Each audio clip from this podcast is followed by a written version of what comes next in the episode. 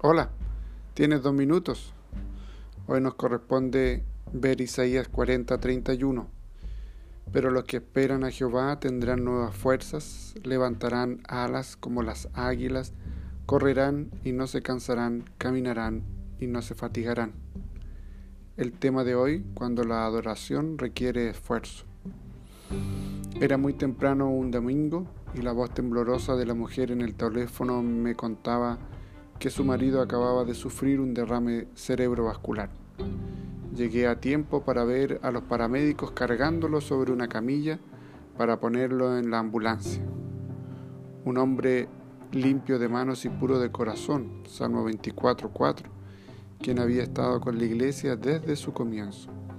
Ese domingo por la mañana la congregación se quedó en silencio, atónita, cuando les comuniqué lo que había pasado. La recuperación de nuestro hermano tomó más de un año. Pero un domingo de Adviento, tres meses después de su derrame, hicimos arreglos para que él encendiera la vela de Adviento. Mientras caminaba lentamente hacia el frente, la congregación se quedó totalmente en silencio.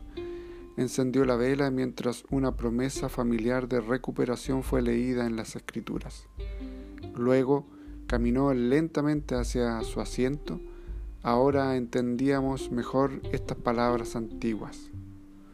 Su recuperación física fue una señal del shalom que Dios da a todos los que esperan en Él.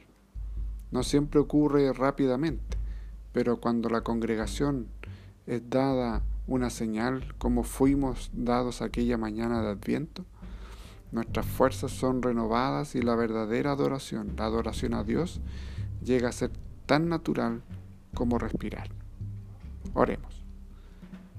Sanador, nuestro Dios divino, entra en nuestros corazones, muéstranos tu toque sanador y restaurador y enciende el anhelo de nuestro corazón. Gracias por la congregación de mi iglesia. En el nombre de Jesús. Amén. Que el Señor te bendiga y gracias por tu tiempo.